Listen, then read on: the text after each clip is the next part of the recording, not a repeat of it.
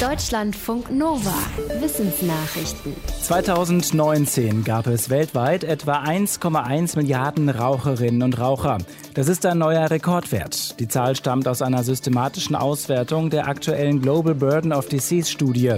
Das ist eine Untersuchung, an der sich unter anderem die Weltbank und die WHO beteiligen und die sich mit den Ursachen für Sterblichkeit und Krankheit weltweit befasst. Laut der neuen Auswertung gibt es heute zwar anteilsmäßig weniger rauchende Menschen als noch vor 20 Jahren, aber das schnelle Wachstum der Weltbevölkerung hat dazu geführt, dass in absoluten Zahlen immer mehr Menschen rauchen. Laut der Studie leben zwei Drittel aller Raucherinnen und Raucher in zehn Ländern. Darunter sind China, Russland, die USA, Indien und die Türkei. Die meisten haben demnach als junge Erwachsene im Alter zwischen 19 und 25 Jahren mit dem Rauchen begonnen. Die Autorinnen und Autoren der Studie fordern deshalb, dass Regierungen mehr tun, um junge Leute vom Rauchen abzuhalten. Dazu gehörten konsequente Werbeverbote auch im Internet und hohe Steuern. Eine neue Karte des Universums fasziniert die Forschung, gibt aber auch Rätsel auf, denn sie zeigt die dunkle Materie, eine Substanz, die Schätzungen zufolge 80 Prozent der Materie im Universum ausmachen soll, aber eigentlich unsichtbar ist. Ein internationales Forschungsteam kann sie trotzdem darstellen, weil dunkle Materie das Licht von Sternen verzerrt. Je stärker die Verzerrung, desto größer die Konzentration an dunkler Materie. Die Karte wurde jetzt von der Organisation Dark Energy Survey veröffentlicht. Überraschend ist laut den Forschenden, dass die dunkle Materie offenbar weiter, aber auch gleichmäßiger im Universum verteilt ist, als Modelle vorhersagen. Wie die BBC berichtet, soll jetzt unter anderem untersucht werden, ob das ein Widerspruch zu Albert Einsteins allgemeiner Realitätstheorie sein könnte.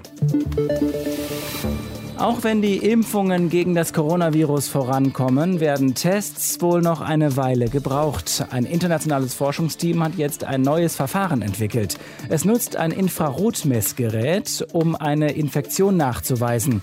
Die Forschenden haben bei 27 von 29 untersuchten infizierten Probandinnen und Probanden Veränderungen im Speichel entdeckt, die sich im Infrarotspektrum bewegen. Sie können mit Hilfe eines tragbaren Geräts nachgewiesen werden, und zwar innerhalb von fünf Minuten und ohne dass das Gerät mit dem Speichel in Kontakt kommt. Es muss deshalb nicht nach jedem Test desinfiziert werden. Die Forschenden schätzen, dass ein Gerät 5000 Tests pro Tag schaffen kann. Das Verfahren soll ähnlich genau sein wie etablierte Tests, aber schneller ein Ergebnis zeigen.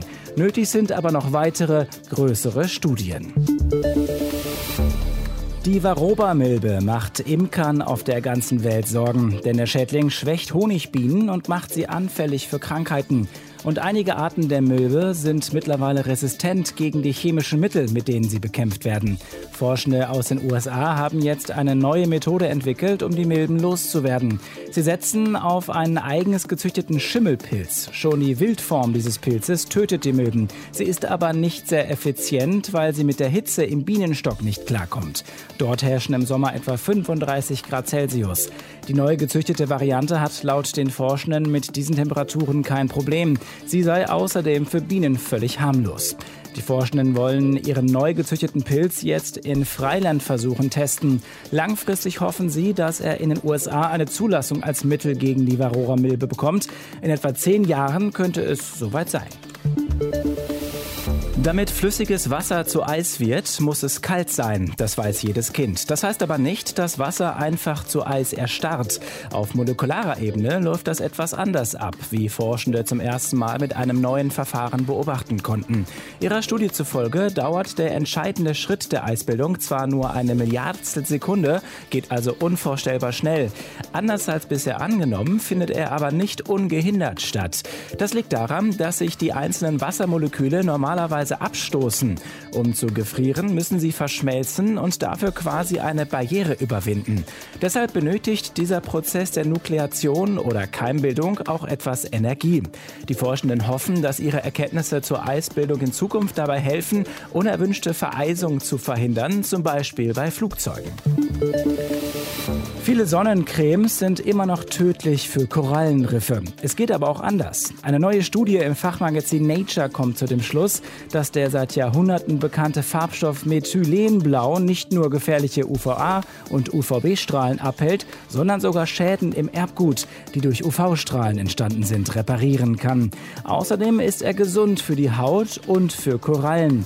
Nach Angaben der Forschenden enthalten 80 Prozent der Sonnenschutzmittel immer noch Oxybenzon, also chemischen UV-Blocker, obwohl mehrere Studien gezeigt haben, dass dieser Stoff die Korallenbleiche verstärkt. Einige Länder haben Oxybenzon deshalb verboten. Methylenblau ist eine Art Tausendsasser. Seit 150 Jahren wird er auch als Medikament gegen Malaria und Alzheimer eingesetzt. Andere Studien haben gezeigt, dass es die Hautalterung verlangsamen kann. Deutschlandfunk Nova